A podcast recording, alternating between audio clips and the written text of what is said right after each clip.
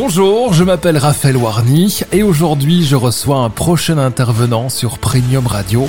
Je vous souhaite une bonne écoute de ce podcast. Bienvenue dans ce podcast propulsé par Premium Radio. Et ce matin, on a la grande chance d'avoir avec nous Abdella Izougaran. Bonjour. Bonjour Raphaël et merci pour euh, l'invitation. Et euh, Abdella, on s'est rencontrés sur LinkedIn pour tout dire. Ton domaine d'expertise, c'est quoi? Donc mon domaine euh, d'expertise, donc j'ai euh, j'ai une agence en fait de, de coaching euh, qui, qui, qui fait des accompagnements pour les entreprises en B2B hein? euh, pour les aider en fait à, à développer euh, leur processus commerciaux et générer des leads à travers LinkedIn et le cold emailing. D'accord. Alors on va parler évidemment de LinkedIn, de l'emailing. On a de nombreux sujets à, euh, à évoquer avec, euh, avec toi, Abdella. Le premier, les bonnes pratiques pour obtenir 98% d'ouverture à tes mails de prospection. Euh, comment faire? On sait que c'est toujours la galère, hein, ça. Ouais, ça effectivement. Donc déjà quand on démarre déjà et qu'on et qu'on essaye d'envoyer donc une campagne de prospection, donc euh, par email, euh, c'est bien de tomber sur l'inbox, donc la boîte de réception de, de notre prospect, et pas arriver en spam. Et donc euh, ici, il y a beaucoup de, de bonnes pratiques euh, que je vais énumérer ici, qui, qui va permettre en fait d'arriver vraiment dans la boîte de réception et, et augmenter donc le taux d'ouverture donc euh, de nos emails de, de prospection. Donc qui dit boîte de réception, donc la personne voit l'email. Alors que si on arrive en spam, bah, c'est très compliqué, donc euh, mm. ça se perd entre tous les autres messages. Donc on, on, et donc on obtient des résultats qui sont qui sont moins bons. D'accord. Les 12 meilleures pratiques, quelles sont-elles? On veut, on veut tout savoir. Voilà, donc ici, donc déjà la première chose, euh, déjà avant d'envoyer euh, une campagne euh, d'emailing, euh, donc déjà la première chose quand on a une liste d'emails, c'est de vérifier que les emails qu'on a donc dans notre liste sont valides. Euh, quand je dis valide, c'est que des fois on a tendance à aller scraper peut-être des bases de données, et dans ces bases de données là, donc il y a des emails qui soit n'existent pas, ou soit ce sont des faux, de fausses adresses, et le fait d'envoyer euh, un email de prospection donc à une adresse qui n'existe pas, bah ça euh, ça porte à mal, ça ça met à mal donc notre délivrabilité. Donc ce terme-là, je vais l'utiliser assez souvent. Donc la délivrabilité, c'est le fait d'arriver dans la boîte de réception et ne pas tomber euh, dans les spams. Donc une des choses qui serait intéressante de faire, il y a des outils comme Zero Bounce euh, qui permettent en fait de quand tu insères une, euh, une liste d'emails, donc il va aller vérifier est-ce que tous ces emails là sont valides. Il va te supprimer tous ceux qui ne le sont pas. Et donc le fait d'avoir une liste qui est clean, ben ça ça favorise en fait d'arriver dans l'inbox. Donc ça c'est la première chose. Donc la deuxième bonne pratique, c'est d'être constant euh, quand on envoie euh, une campagne de prospection. Donc ça ne sert à rien sur euh, sur la première journée d'envoyer 10 mails, puis sur la deuxième journée on, on envoyait 100, et puis on envoyait 50, puis on envoyait 20. Donc il faut garder une certaine constance donc dans le volume euh, qu'on va envoyer.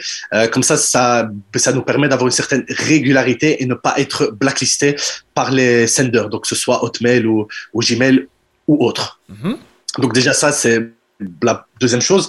Le troisième point, c'est que c'est de surveiller en fait les, les variations de performance qu'on pourrait avoir euh, dans notre euh, dans notre campagne euh, de prospection. Si par exemple on remarque que le taux d'ouverture a diminué de manière drastique, donc euh, du jour au, lendemain, donc le fait de suivre en fait les performances, ça nous permet de voir un petit peu, dire ah oui d'accord là il y a un petit problème, donc on va on peut utiliser un outil comme euh, comme Glock App qui permet en fait de de faire de faire un audit de la délivrabilité et te dire est-ce qu'il y a des problèmes? Ça peut arriver des fois d'être blacklisté pour X ou Y raison, mais le fait de suivre les performances, ben, ça nous permet de, euh, de réagir au bon moment et ne pas laisser traîner ça.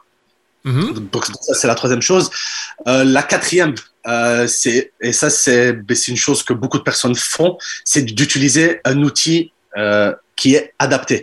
Donc, euh, il y a beaucoup de gens, par exemple, qui, veulent envoyer des emails de prospection, mais en utilisant des logiciels comme euh, Mailchimp ou peut-être euh, Sending Blue, etc.